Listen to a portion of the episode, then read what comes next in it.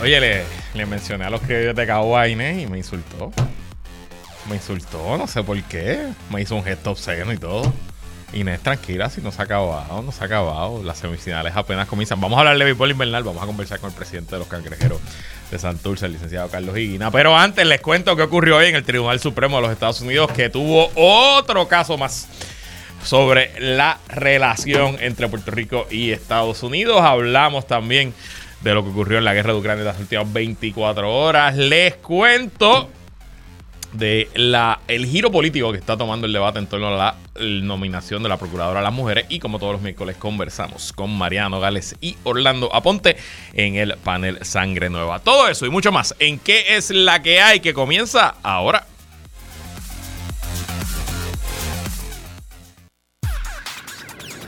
El análisis más potente y completo comienza ahora. Luis Herrero llega prendiendo fuego a los políticos y figuras que se atreven a dañar el país. Radio Isla 1320 presenta ¿Qué es la que hay? con Luis Herrero.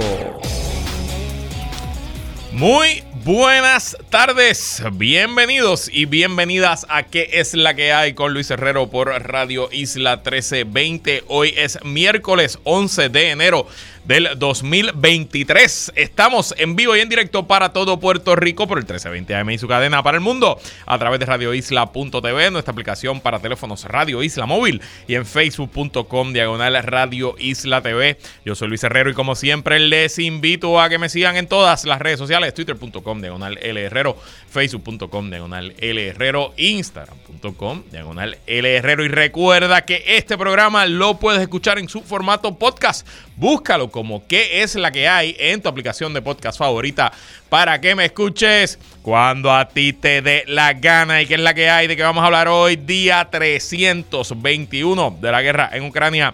Vuelve Puerto Rico a ser tema ante el Tribunal Supremo de los Estados Unidos. Les cuento qué ocurrió hoy. Conversamos con el licenciado Carlos Higuina, presidente de los Cangrejeros de Santurce, sobre la postemporada de nuestro béisbol invernal. Y nos ponemos al día con la agenda legislativa en el panel Sangre Nueva con la representante Mariano Gales y el representante Orlando Aponte. Y bueno, anoche Reina se eh, regresó la acción en la postemporada de la Liga de Béisbol Profesional Roberto Clemente Walker. Los indios de Mayagüez derrotaron en Caguas a los criollos los derrotaron cómodamente 6 a 1, mientras que los cangrejeros de Santurce hicieron lo propio en visitando a Carolina, derrotándolos en eh, entradas extra. Fue en el inning número 12. Confieso que no sobreviví hasta el inning 12. Me quedé dormido como en el décimo. Yo me acuesto temprano. Yo usualmente a las 10 y media estoy tirado, roncando. Eh, y esto es béisbol extra, pues complicado. No fui al partido anoche en el Roberto Clemente, pero obviamente me levanté, me levanté como a las dos y media para ver si habíamos ganado. Habíamos ganado y seguí durmiendo. Así que no voy a entrar mucho en detalle. Como les dije, al final de este segmento vamos a hablar con el presidente de los cangrejeros, licenciado Carlos Higuina. Entonces, algo que ven que es obvio, que se está descorriendo el velo en cuanto a la oposición en el PNP a la nominada a procuradora a las mujeres por el gobernador Pedro Pierluisi, es que más allá de las personas como Tomás Rivera Chats o como Joan Rodríguez Bebe, que no es PNP, pero bueno, ustedes saben, eh, que sí, que tienen uno ellos pues eh, propulsan unas ideologías de odio, de división, de mantener eh, que las cosas no cambien y que pues el sistema siga siendo como lo es. Más, más allá de ellos, hay un subgrupo en el PNP cada día más vocal.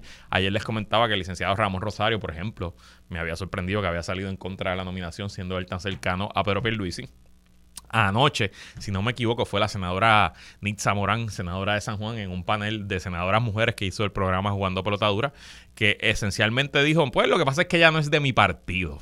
Y lo que estoy notando es que el PNP que siempre ha operado así, oigan, recordemos a Jole de Castrofón cuando era portavoz del Senado bajo la administración del gobernador Aníbal Vila que decía que no, ellos no iban a nominar, a nombrarle, a, confirmar a, ningún, a nadie para el Tribunal Supremo, para el Contralor, porque el PNP tenía banquete total cuando ganaran, eh, cuando ganaran las elecciones en el 2008. Y bueno, parte de ese banquete total era la Procuradora de las Mujeres, que es una oficina con un puesto de 10 años. Así que es obvio que sí que hay una oposición ideológica por temas religiosos y conservadores, pero sin duda también hay una oposición política dentro del PNP que simplemente no quieren a alguien que no sea miembro Bonafide, estadista, marca Diablo en esa silla. Y si se fijan quiénes han sido las nominadas y confirmadas por los senados y los gobernadores PNP, Wanda Vázquez, Lel Ciboria eh, y otras mujeres que no recuerdo su nombre, todas, todas y cada una de ellas han sido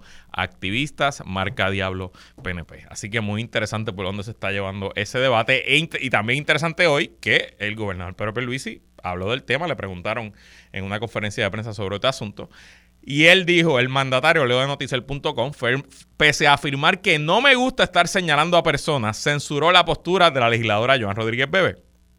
No se puede estar juzgando a las personas por una expresión aquí, una expresión allá. Pregúntenle sobre su plan de trabajo, indaguen sobre su trayectoria profesional, su compromiso con la mujer. Aquí, a fin de cuentas, lo que hay que hacer es defender a la mujer.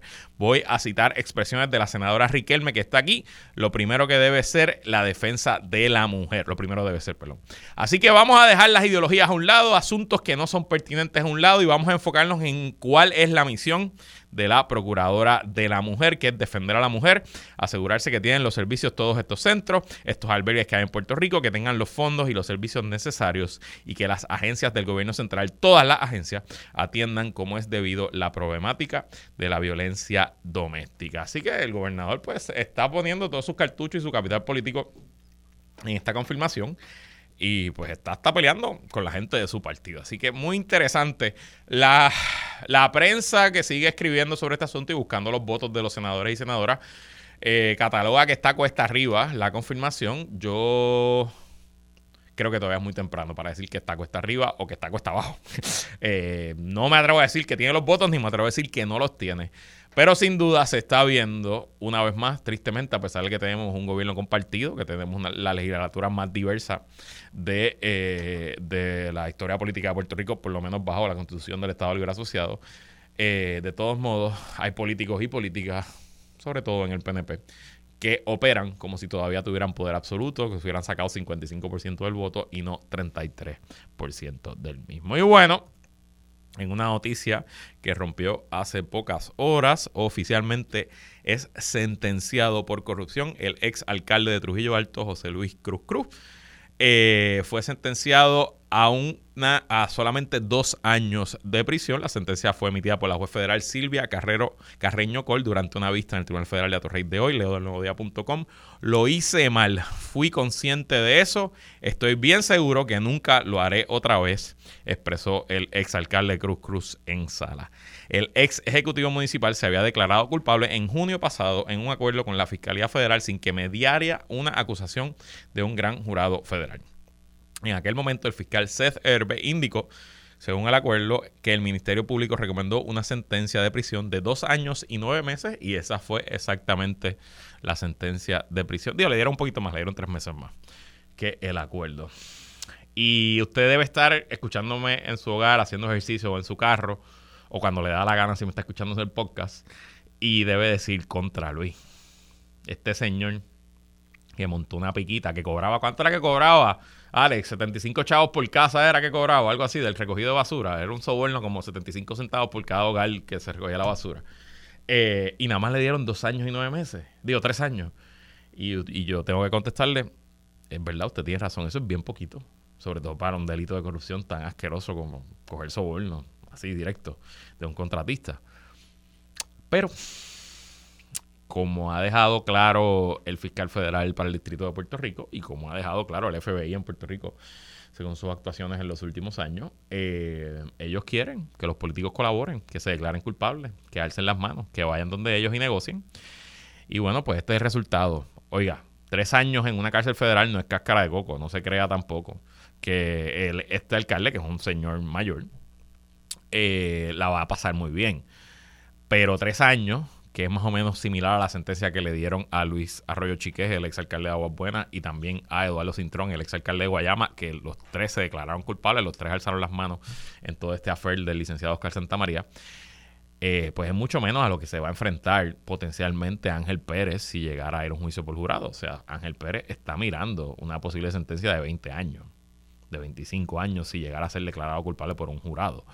Eh, así que ahí es que está, ¿no? Ahí es que está la balanza entre lo que un acusado considera que son sus oportunidades de salir airoso, de conseguir un veredicto de no culpabilidad, con, bueno, la realidad dura de eh, lo difícil que es enfrentarse a un jurado y a un juicio en el Tribunal Federal.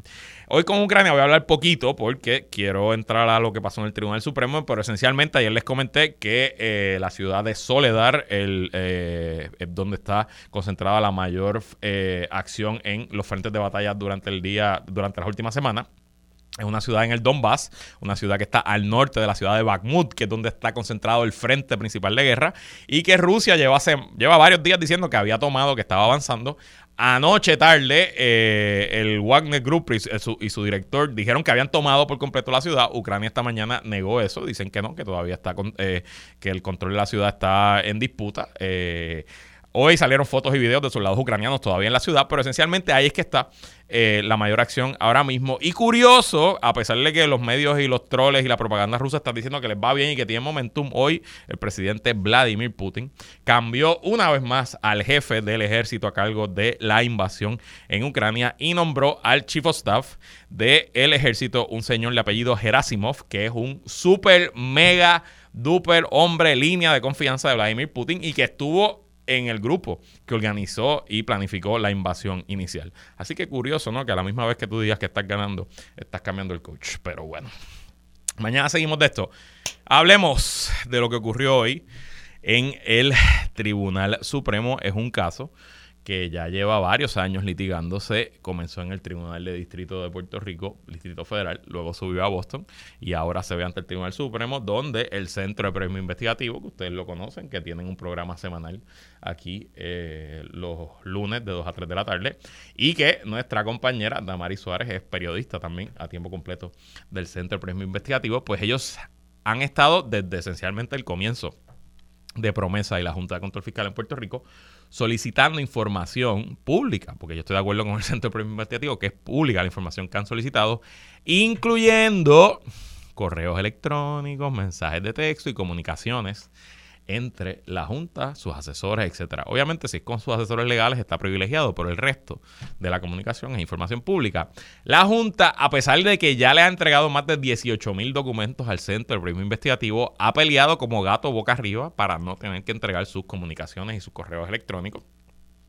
Y perdió en el Tribunal de San Juan, en el de Distrito Federal de San Juan, y perdió también en el, en el primer circuito de Boston y subió el argumento al Tribunal Supremo. ¿Y cuál es el argumento de la Junta de Control Fiscal?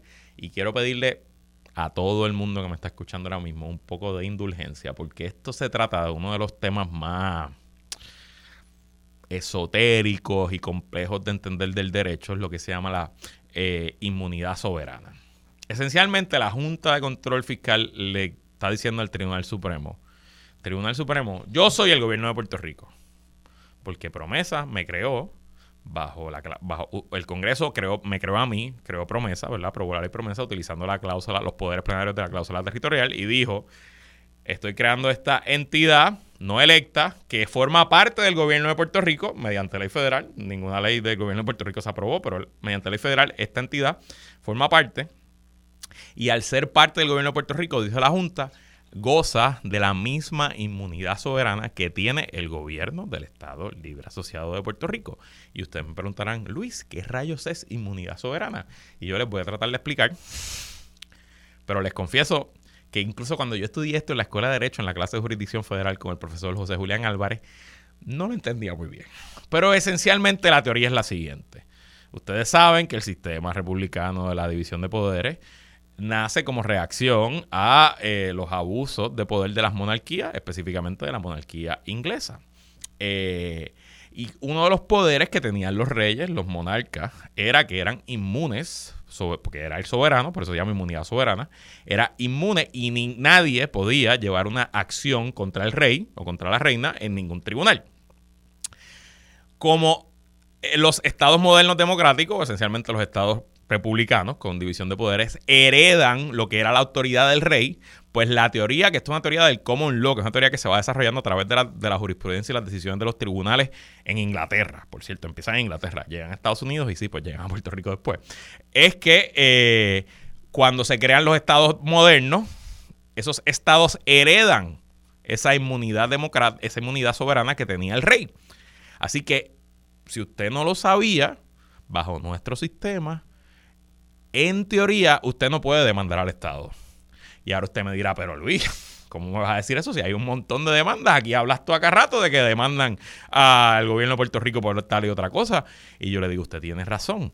El problema es, no el problema no, el hecho es que el Estado, con el pasar de las décadas y los siglos, ha ido renunciando a esa inmunidad soberana en distintas instancias. Por ejemplo, Quizás usted no sepa esto, pero si usted demanda por daño, si yo cometo un daño por negligencia y le causo a usted un daño que está valorado en 500 mil dólares, pensemos un caso de malpractice, un caso de un cirujano. Si ese cirujano en su práctica privada le hizo un daño de 500 mil dólares, usted puede ir a cualquier tribunal y si pasa la prueba y convence al juez al jurado, a usted le van a dar una sentencia de 500 mil dólares. Pero si ese cirujano estaba trabajando en centro médico y era empleado del gobierno, pues usted solamente puede cobrar, aunque el daño sea de 500 mil dólares, lo más que puede cobrar son 150 mil dólares. ¿Y por qué? Bueno, porque el gobierno de Puerto Rico aprobó una ley hace 800 años que se llama la Ley de Pleitos contra el Estado, donde dice, y si eso ha cambiado el, el tope, me pueden escribir para arreglarlo, pero donde esencialmente dice, si el gobierno de Puerto Rico es negligente y le causa un daño a usted, lo más que usted puede cobrar son 150 mil dólares en daño. Así que, ¿por qué hago toda esta explicación? Bueno, porque la Junta de Control Fiscal en un argumento que yo lo encuentro completamente circular, pero es el argumento con el que fueron al Tribunal Supremo, dice, bueno, Tribunal Supremo, si yo soy el gobierno de Puerto Rico, porque así lo dictaminó el Congreso a través de promesa, pues yo gozo de la misma inmunidad soberana del gobierno de Puerto Rico. ¿Y qué pasa, señor Tribunal Supremo?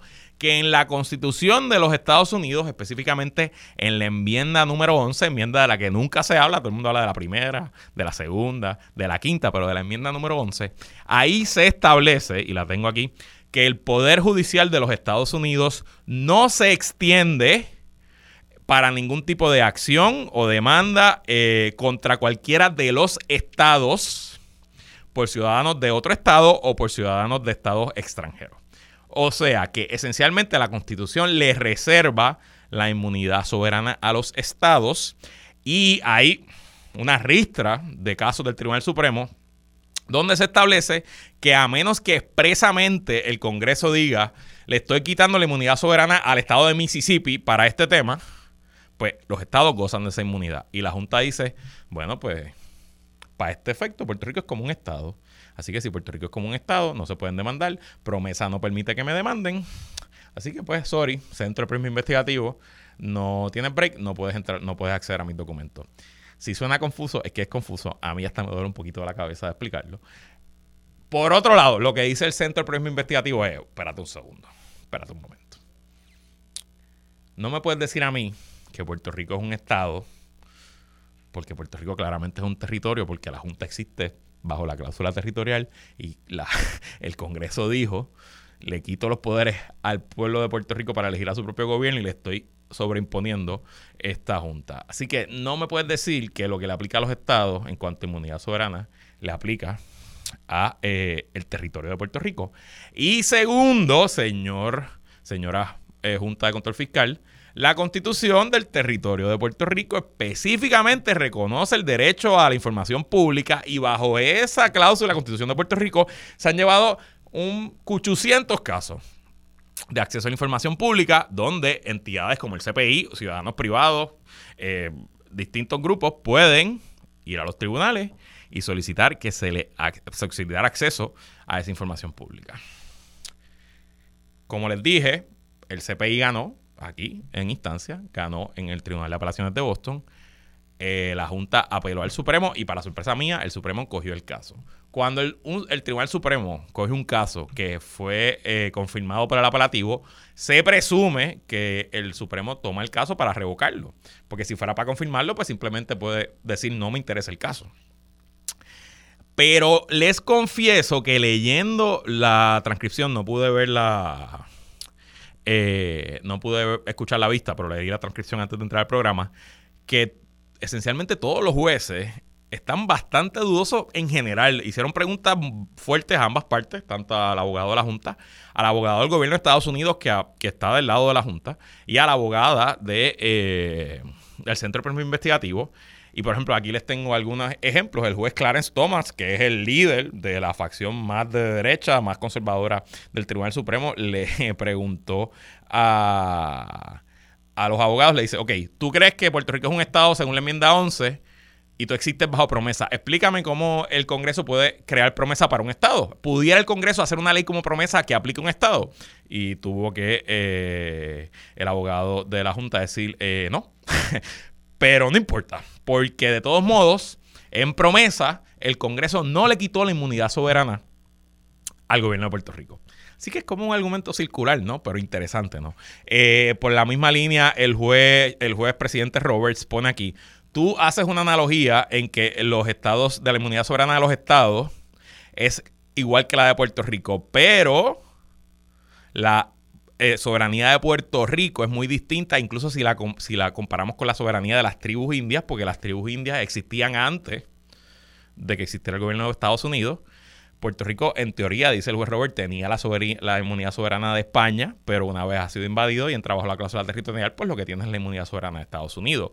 Así que está lo más interesante. Por otro lado, como les dije a la abogada del CPI, no se crean que tampoco le fue bien, también le pidieron muchas preguntas eh, complejas y un poco me pareció que la mayoría estaba dispuesta no a decidir el caso, sino a devolverlo al Tribunal de Apelaciones de Boston para que se atiendan ciertas dudas y ciertos problemas en el asunto.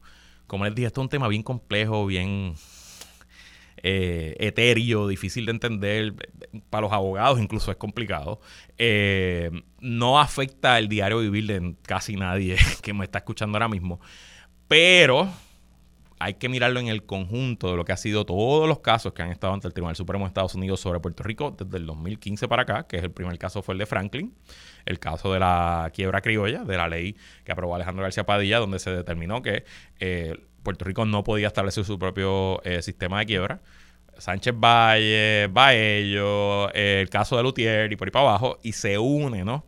a cómo la relación colonial entre Puerto Rico y Estados Unidos a la altura del siglo XXI ha causado una serie de problemas y de cuestiones judiciales difíciles, distintas y ha tenido que el, el Tribunal Supremo a hilar fino y a esencialmente reiterar que Puerto Rico es un territorio sin poderes y a confirmar los casos insulares, aunque no se atreva el Tribunal Supremo a decir, estamos confirmando los casos insulares. ¿Qué pasará? No sé. Muy pronto debemos tener una decisión entre marzo, abril, mayo. Y cuando eso ocurra, bueno, pues lo discutiremos aquí. Y antes de irnos a la pausa, tenemos en la línea telefónica al presidente de los gloriosos cangrejeros de Santurce, licenciado Carlos Higuina. Bienvenido buena, nuevamente, Higuina. ¿Y qué es la que hay? Muchas gracias, aquí encantado, escuchando detenidamente y agradecido por la oportunidad de hablar un poquito de béisbol. Si dije algún disparate legal, me lo comentas en el parque hoy, no me lo digas ahora al aire. Así que vamos a hablar de béisbol. Este, para los que no sepan, yo lo digo todos los juegos, todos los, todos los comienzos de programa, ¿cómo van las series semifinales de la Liga de Béisbol Invernal Roberto Clemente? Pues más que competidas, Luis, tenemos dos series semifinales. Tenemos la primera entre Caguas y Mayagüez, que precisamente están en una situación de 2 a 1 a favor del equipo de Mayagüez.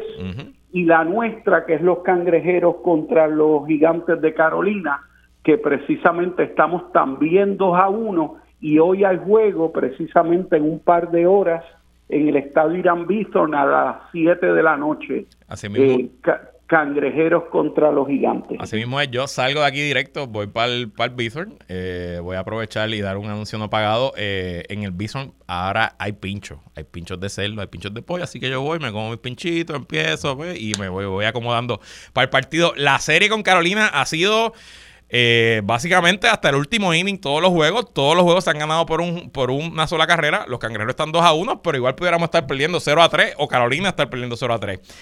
Sin duda. ¿Qué nos puede decir del nivel de competitividad de la temporada y de los equipos? ¿Cómo, cómo se han presentado las novenas?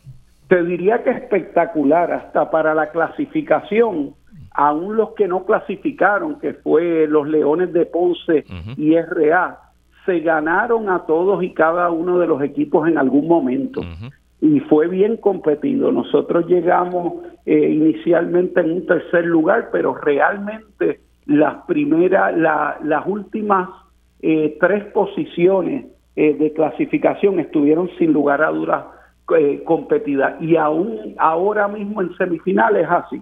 Los actuales campeones Escagua han perdido con Mayagüez y por otro lado en cuanto a nosotros, como tú bien dices, el juego de ayer fue un juego que se extendió a dos entradas, apenas se ganó por una carrera y fue un juego espectacular. Y lo que estamos viendo es cómo va aumentando la cantidad de público al parque, eh, algo que pues, satisface a todo el mundo, anima más a los jugadores. Hoy esperamos mucha gente en el estadio Irán. Y le pregunto, eh, Guina, usted entró ¿verdad? como parte de un nuevo equipo gerencial de los cangrejeros. Eh, ¿cómo, ¿Cómo se han sentido en esta temporada? ¿Cómo ha sido, verdad? Eh, esencialmente incurrir en el deporte profesional del béisbol y qué futuro usted le ve a nuestra liga invernal. Pues mira, con mucho gusto, nosotros más que motivados y, y, animados con, con estar aquí en la liga, entramos para colaborar, para mejorarla, para, para colaborar con los demás dueños de los equipos. Venimos pues con experiencia de ser accionistas de los Marlins de Miami y de ser dueño de un equipo de béisbol profesional en Venezuela. Y realmente nos entusiasma mucho porque es el deporte rey en Puerto Rico, el que más eh, verdad estrellas ha creado y también le ha venido a Puerto Rico. Y venimos a fomentar la asistencia al parque y que la gente le dé la oportunidad a ir a ver béisbol y entusiasmarse con el béisbol porque pocos países tienen la cantidad de peloteros que tenemos nosotros. Así mismo es, y yo, este es mi segundo año abonado, viendo prácticamente todos los juegos, y el ambiente, el vacilón, los precios, a mí me encanta, yo la paso súper bien, y siempre invito a todo el mundo a que apoyen nuestro deporte, el béisbol, el baloncesto, nuestras ligas. Hay mucho pasando y hay mucho que hacer. Bueno, y Guina, lo veo esta noche en el parque y vamos a ver si ponemos la serie en jaque. Es la cosa. Gracias, Luis, y saludos a todos los radioescuchas. Bien, vamos a la pausa y regresamos con más.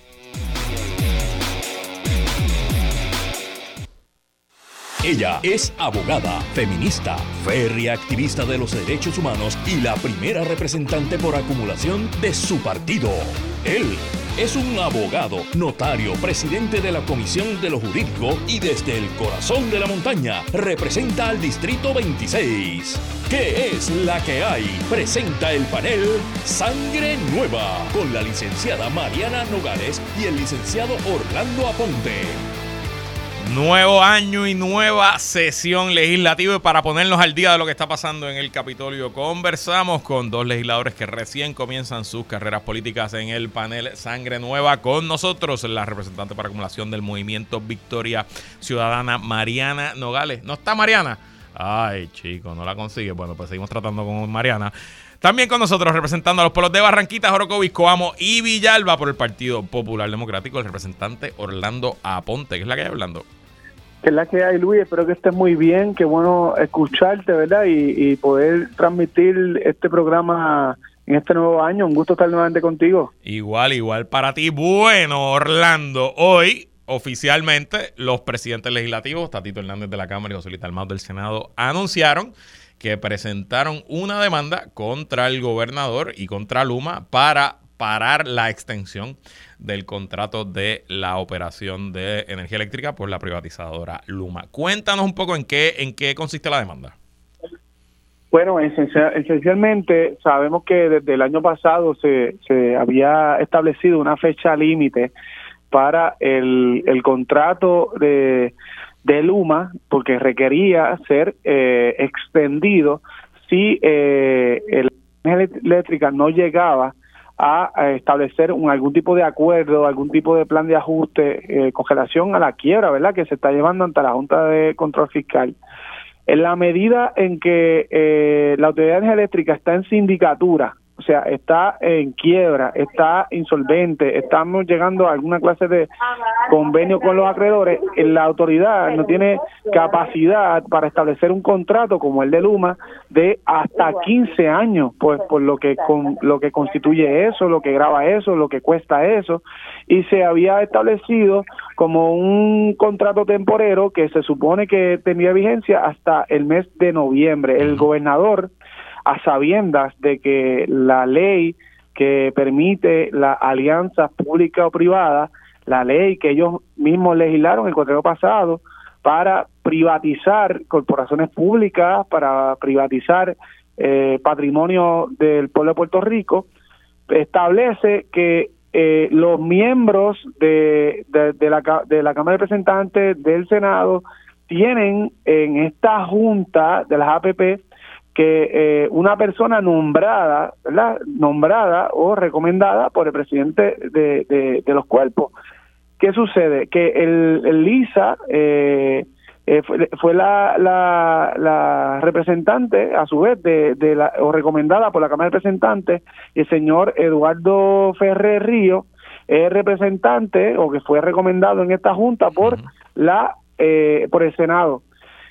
Sin embargo, estas personas, de acuerdo a la ley, tienen poder de veto para autorizar la creación de estos contratos, la extensión, la ratificación de estos contratos de la ansia pública privada establece que el representante del interés público, o sea, el representante que es nominado o es nombrado por recomendación de los cuerpos legislativos, tiene poder de veto. Es necesario que estas personas estén convencidas de que esto es un buen contrato y que, y que defiendan el interés público.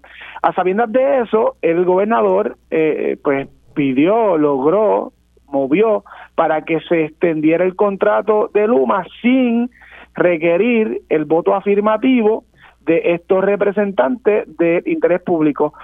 A tenor con eso, la Asamblea Legislativa, representada por su presidente de la Cámara y por su presidente del Senado, decidieron impugnar esto. Esto había sido anunciado a finales del año pasado que iba a ser, eh, ¿verdad? Que ya se ha puesto en vigor y yo pues tengo la esperanza, la expectativa de que en los tribunales cuando se vaya a aplicar la ley, cuando se verifique que en efecto este esta extensión carece eh, de consentimiento, eh, que tiene visos de nulidad, pues que se permita dialogar. Yo no estoy pidiendo que obviamente pues que Luma se vaya mañana y nos deje hacia la deriva, es que haya un, pues, una clase de transición que, se establezca, si se va a permitir que sea Luma o otra privatizadora la que tenga en sus manos el control del monopolio de nuestro sistema energético, pues que no sea con un contrato que a todas luces no, de, no, no favorece a los abonados, no, no favorece al pueblo que haya una, una negociación justa en la cual pues se veré por intereses de la compañía, pero principalmente por intereses del pueblo. Y te pregunto, ya tenemos por aquí a Mariana, ¿verdad que sí? Sí, estoy por aquí. Hola Mariana, ¿qué es la que hay? Em, ¿Cómo estás, Luis? Bien, bien, y tú, feliz año. Te pregunto, ¿estás de acuerdo con esta movida de, de los presidentes legislativos? ¿Favorece esta demanda? Claro.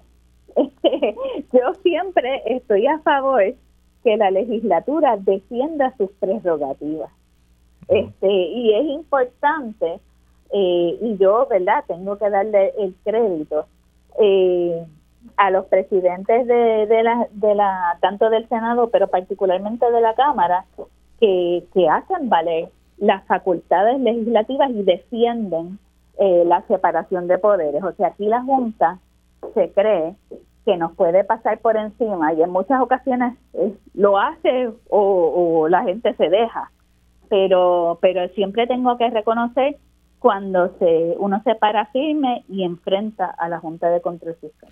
Bueno, y me quedo contigo porque eh, me alertaste esta mañana en el chat de la producción de este segmento que hoy en la Cámara se llevó a cabo una vista pública sobre la deseabilidad o eh, las ventajas de que en Puerto Rico se establezca un sistema de salud universal. Cuéntanos un poco por qué se da esta vista hoy y qué ocurre allí.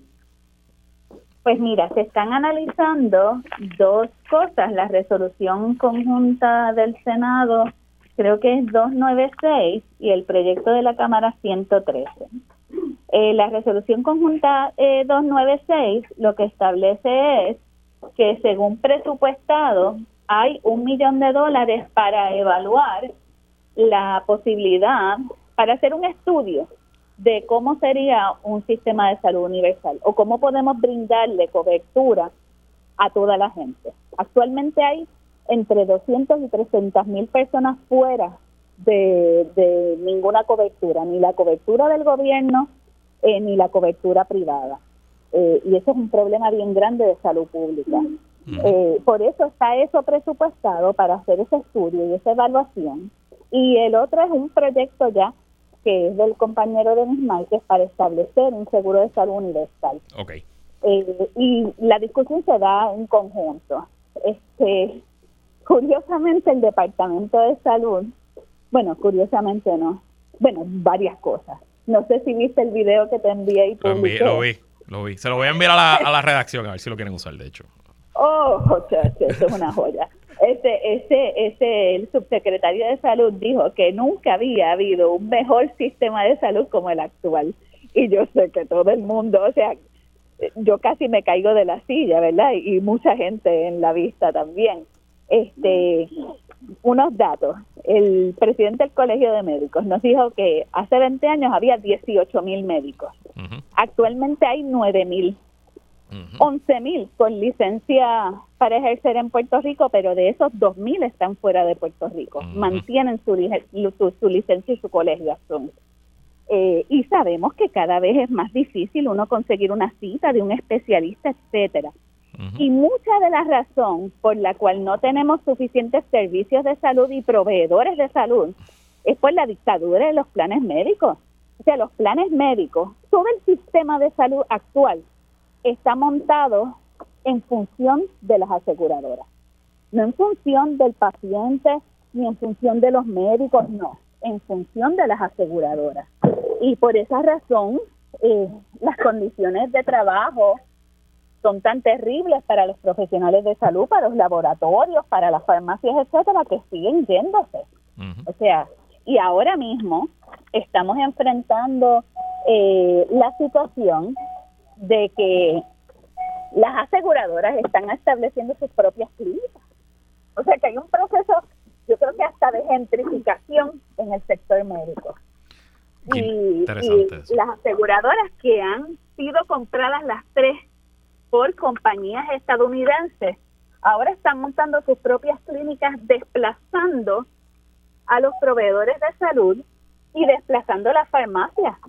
En un momento en que se estaba negociando eh, los contratos del plan vital, se le iba a dar eh, la exclusividad a las farmacias grandes, a las cadenas grandes y se iba a quitar la exclusividad que actualmente tienen las farmacias de la comunidad. Eh, y por eso, la única manera de atajar, y yo estoy convencida, de atajar el éxodo de los médicos y el cierre de farmacias y el éxodo de, la, de los enfermeros, de los, de los emergenciólogos, de toda la gente que se está yendo fuera del país, es establecer un sistema distinto, que, que los líderes de la dictadura de las aseguradoras médicas. Esto, no se puede seguir eh, permitiendo. La postura del Colegio de Abogados a favor del Seguro de Salud Universal. La postura del Colegio de Médicos a favor. Eh, la postura del... Eh, ¿cómo se llama esta, esta instancia? Del Consejo Multisectorial de Salud a favor. ACES en contra, pero ACES, por supuesto, vela por los intereses de las aseguradoras. el, Departamento de Salud en contra. Eh, increíblemente, la FAS eh, pues,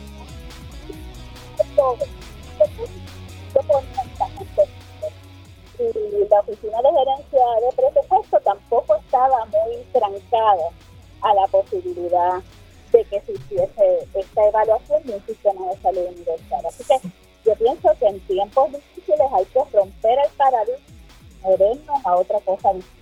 Si la definición de la locura es hacer lo mismo pensando resultados distintos, evidentemente en Puerto Rico estamos locos con el tema de política pública de salud algo tiene que cambiar, algo se tiene que romper y hacerse de nuevo. Si es un plan de salud universal o es otra cosa, habrá que verse, pero qué bueno que por lo menos estas discusiones se están dando. Vamos a la pausa y regresamos con más en que es la que hay.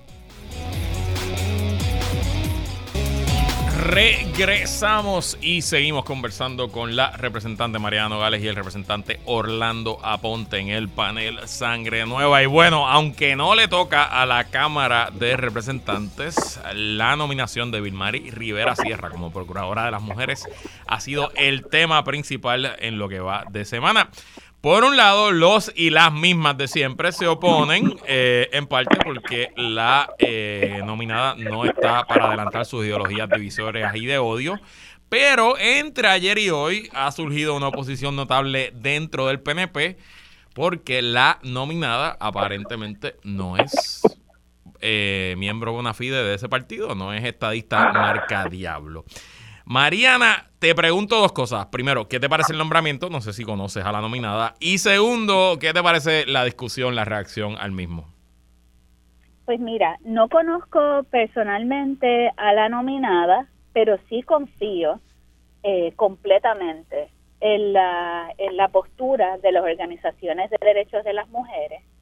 Eh, y, y quisiera resaltar que estamos hablando de la oficina de la Procuradora de las Mujeres, no la oficina de promoción de la estadidad. Así es. O sea, que realmente lo que tiene que hacer la persona que esté al margen de cuál es su preferencia, ¿verdad?, sobre el estatus en Puerto Rico o cuál es su afiliación político-partidista, es que conozca sobre el tema de las mujeres, que conozca sobre la oficina de la Procuradora de las Mujeres y que tenga un norte claro en establecer las condiciones para mejorar la calidad de vida de las mujeres y erradicar la violencia. Y yo creo que siguiendo eso que acabo de decir, esta persona cumple cabalmente, cabalmente, con todos esos requisitos que son los importantes para la oficina de la Procuradora de las Mujeres. Yo creo que particularmente las expresiones del senador Tomás Rivera Chatz confirman que es una persona misógena y que odia a las mujeres, no solamente por las expresiones que ha hecho sobre eh, la nominada a la Procuraduría, sino cómo se expresa sobre otras mujeres, incluyéndome. Eh, confirmo completamente todo lo que acabas de decir. Orlando, ¿qué te ha parecido? Me parece eh, importante que se dé esta discusión. Es un nombramiento eh, que pues va a estar 10 años, no es el típico nombramiento de la, de la agencia. Es bueno que la gente sepa que esto no es una agencia constitucional de las cuales normalmente el gobernador pues tiene que tener cierta confianza porque responde directamente durante su administración. Claro. Esta es una oficina creada bajo la administración de Sila María Calderón, que pues la gente lo, lo, aplaudió y pues sabe la importancia y que ha cobrado más vigencia en los pasados, ¿verdad? pasados años yo creo que eh, eh, ha parecido eh, sumamente equivocada la retórica que ha utilizado, por ejemplo, el, portavoz del PNP en el Senado, el, senador Tomás Rivera, que pues como, como acostumbra hacer, pues ha atacado a la mujer, ha atacado la figura de esta persona, no porque no tenga los méritos necesarios no porque no tenga la capacidad o las cualificaciones, sino por el simple eso de ser mujer y por haberse destacado defendiendo causas asociadas a las mujeres puertorriqueñas. Entonces, eh, eh me parece sumamente interesante, pero cuando hacerte punto este, reprochable que eh, en, en, el contexto que estamos viviendo de, de una alza en la, en la violencia de género, la importancia de eh, establecer a nivel gubernamental en diferentes agencias, pero principalmente el Departamento de Educación, eh, educación de perspectiva de género, haya este macharrán que se levante y se sienta lo suficientemente machote como para decir esta persona no tiene las cualificaciones porque es una es una mujer empoderada, es una mujer valiente, una mujer eh, que no responde necesariamente a los, a los PNP marcadiablos y por tanto pues pues me creo que soy suficiente para atacar a Pierluisi y, su y su nombramiento. Yo creo, ¿verdad? Como popular que soy y aunque esto no me compete necesariamente a mí como legislador, porque no soy senador, pues que es una buena oportunidad para que establezcamos como como populares, como legisladores, como puertorriqueños, que vamos a poner siempre primero al país, primero a los constituyentes, primero al pueblo, antes que afiliaciones políticas. Así que en esta se la toca al gobernador. Fíjate que muchas veces, especialmente ahorita hablamos del contrato de Luma, pues no estoy de acuerdo con el gobernador en muchas de sus posiciones, muchas de sus actitudes, sus acciones. Pero cuando lo hace bien, pues tengo que ser igualmente de valiente y decir, me parece que este nombramiento es adecuado, eh, no deberían, eh, bueno, por lo menos mínimo, tienen que darle el espacio para que para que se establezca si cumple con los requisitos necesarios, pues deberían mis compañeros senadores, con mucho respeto, eh, votarle a favor al nombramiento. y me parece que decir que ella es una mujer empoderada o que es una mujer con visión progresista o visión liberal, pues eso no la descalifica. De hecho, demuestra los retrógradas que son algunos PNP, principalmente los senadores eh, que se han levantado en contra de este nombramiento de su propio gobernador. Eh, al igual que le dije a Mariana, estoy 100% de acuerdo con lo que acabas de decir y como popular también añado que sería un gravísimo error, eh, no solo porque lo correcto es confirmarlo en, cuanto a sus credenciales y lo que ella va a hacer como procuradora, sino que sería un gravísimo error político si la delegación popular en el Senado mm, cuelga esta nominación. Mariana, ya para despedirnos, em, realmente, y como tú lo ves, ¿Cuál es el rol de esta oficina y cuál es la importancia de tener una procuradora a las mujeres que sea independiente y que sea activa en, cumplir con, la misión de su oficina? Pues mira, el rol de la procuradora es precisamente tener la independencia para fiscalizar eh, las gestiones gubernamentales de, de la rama ejecutiva y de la rama legislativa, incluso de la judicial, eh, entendiendo que toda la política pública para prevenir la violencia contra las mujeres, para prevenir el discrimen y que para que haya un trato igual, eh, es lo que tiene que velar eh, la procuradora. O sea, tiene que velar que las agencias estén cumpliendo con la política pública y tiene que tener la independencia y el valor de hacer los señalamientos correspondientes para corregir la situación. Yo recuerdo eh, a Tati Fernós, que en paz descanse, cuando ella era procuradora, cada vez que había un feminicidio, ella hacía una protesta ese mismo día y marchaba a la fortaleza. A la fortaleza de Sila María Calderón, quien la nombró, y a la fortaleza de Aníbal Acevedo quien era un gobernador del mismo partido que creó la ley.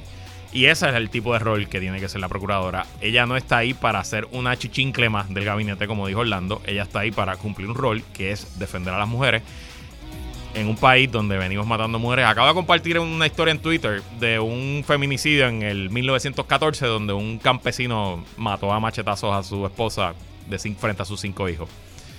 Eso mismo pasa en Puerto Rico todas las semanas, todos los días, todos los meses. La misma historia. Ya no es a machetazos, ahora a pistola. Pero exactamente lo mismo. Nada ha cambiado. ¿Por qué será? Mariano Gale, gracias por estar aquí. Pues gracias a ti y buenas tardes a todos. Orlando Aponte, gracias por estar aquí. Gracias Luis, a la gente que venga para la montaña, Barranquita, está lloviendo durísimo, que lo cojan con mucho cuidado, que hay ríos crecidos. Suavecito por ahí, todo el mundo en calma y hasta aquí esta edición de que es la que hay con Luis Herrero, como siempre agradecido de su sintonía y patrocinio. Quédese con nosotros, la mejor programación y análisis de la radio puertorriqueña continúa en Radio Isla 1320. Hasta mañana.